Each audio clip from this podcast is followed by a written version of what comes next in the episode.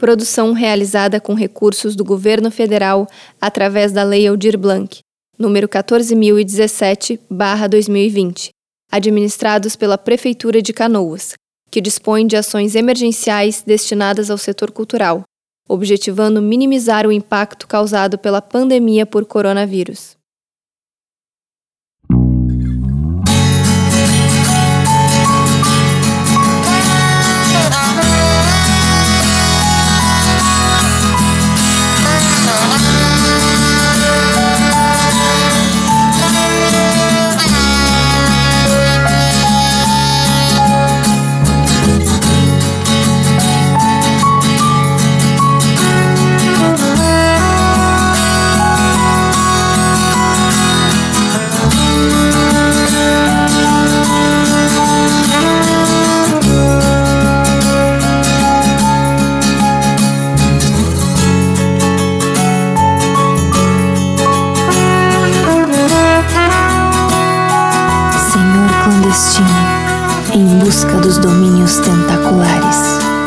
Capítulo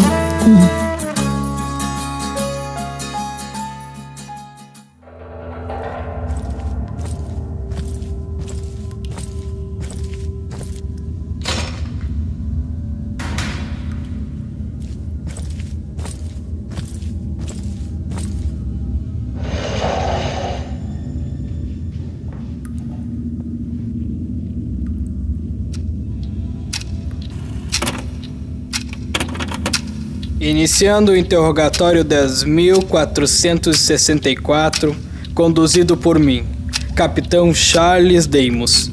Em minha presença está o acusado de terrorismo conhecido como Senhor Clandestino, de identidade desconhecida. Não, não, espera um pouquinho. O seu nome é Deimos? Sim, Capitão Charles Deimos. Algum problema com isso? De forma alguma. O nome é seu, não é meu. Se alguém deve ter problemas com isso, é você. Prosseguindo. A lei me obriga a informar que você está ligado a um polígrafo de eletrochoque. Se for constatada alguma mentira, você será eletrocutado. A cada mentira, a voltagem automaticamente aumenta. Nossa, eu não sabia que além de tudo você era um burocrata.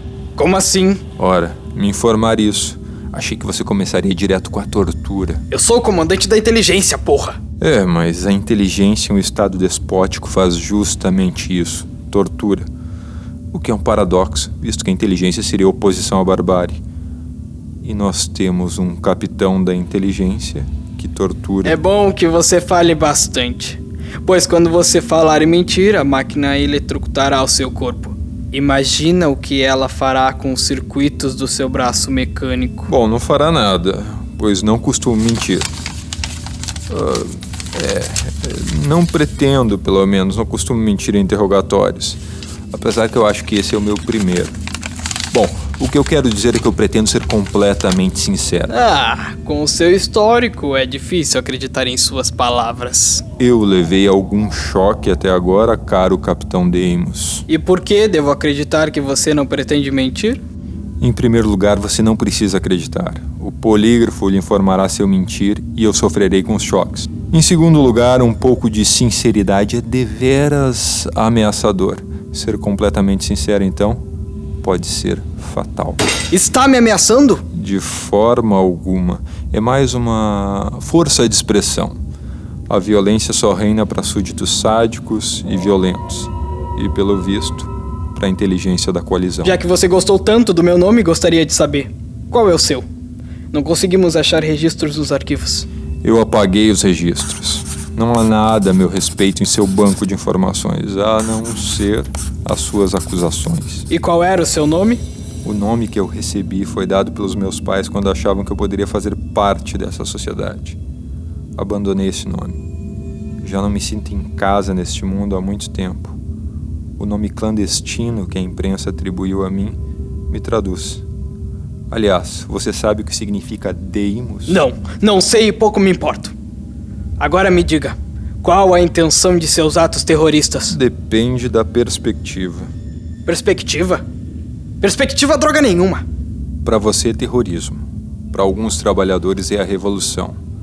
Para mim é vingança. Entendeu, Capitão Deimos? Mas acho que você não está interessado em minha justiça selvagem, mas na minha mais nova aquisição. Os arquivos que roubei da Federação sobre o Necronomicon. Você sabe do que se trata? Você traduziu os arquivos?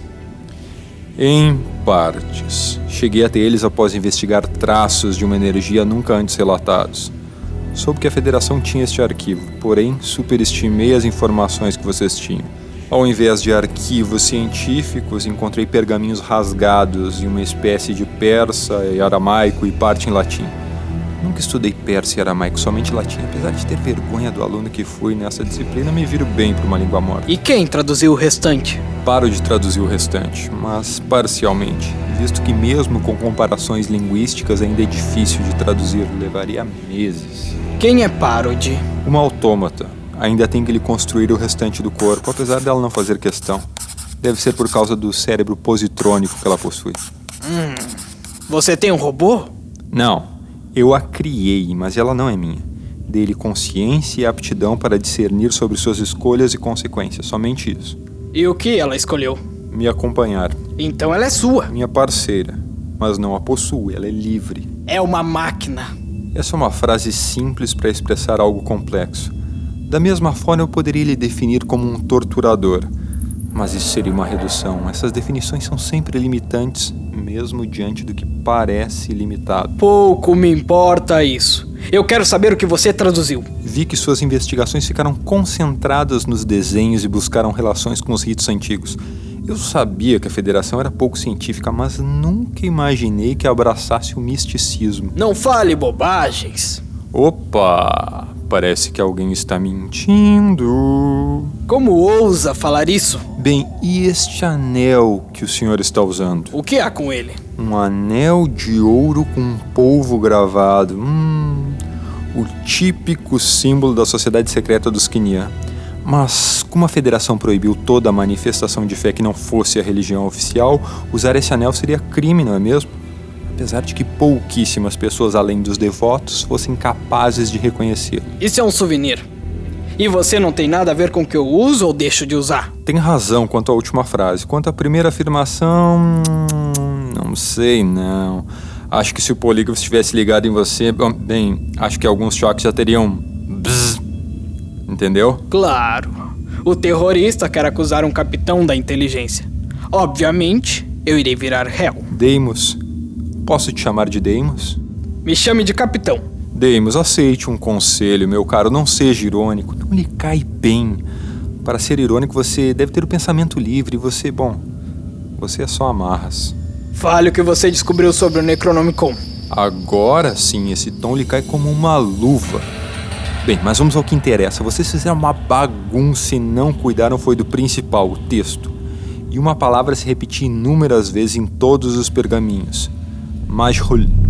O texto em latim estava escrito Majhul Urbin, ou seja, cidade de Majhul. Que cidade é essa? Onde fica essa cidade? Não fazia ideia. Então me lembrei do escritor de ficção que popularizou o mito do Necronomicon.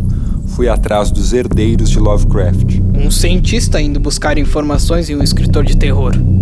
É no mínimo curioso. Sim, Nisso concordamos, mas o que me intrigava era o que inspirou Lovecraft a escrever suas histórias. E se sua inspiração fosse verdadeira? Falo do Necronomicon até porque não pode haver verdade em um posicionamento racista e xenofóbico. Pensando agora, eu acho que lamentavelmente ele se daria muito bem nos dias de hoje. Mas enfim, voltando à pesquisa, lembrei da máxima: o maior truque do diabo foi convencer toda a humanidade de que ele não existe. Lovecraft poderia ter tido contato com as informações e quando publicou suas histórias tudo pareceu ficção. Tristemente, os herdeiros de Lovecraft estavam tão desesperados em ter algum tipo de lucro com o que sobrou do seu antepassado que me venderam um baú cheio de anotações do escritor. O capitalismo devora tudo, inclusive as artes e a memória. E o que você encontrou no baú? Em escritos de Lovecraft, descobri o significado do nome da cidade. Majhul significa anônimo.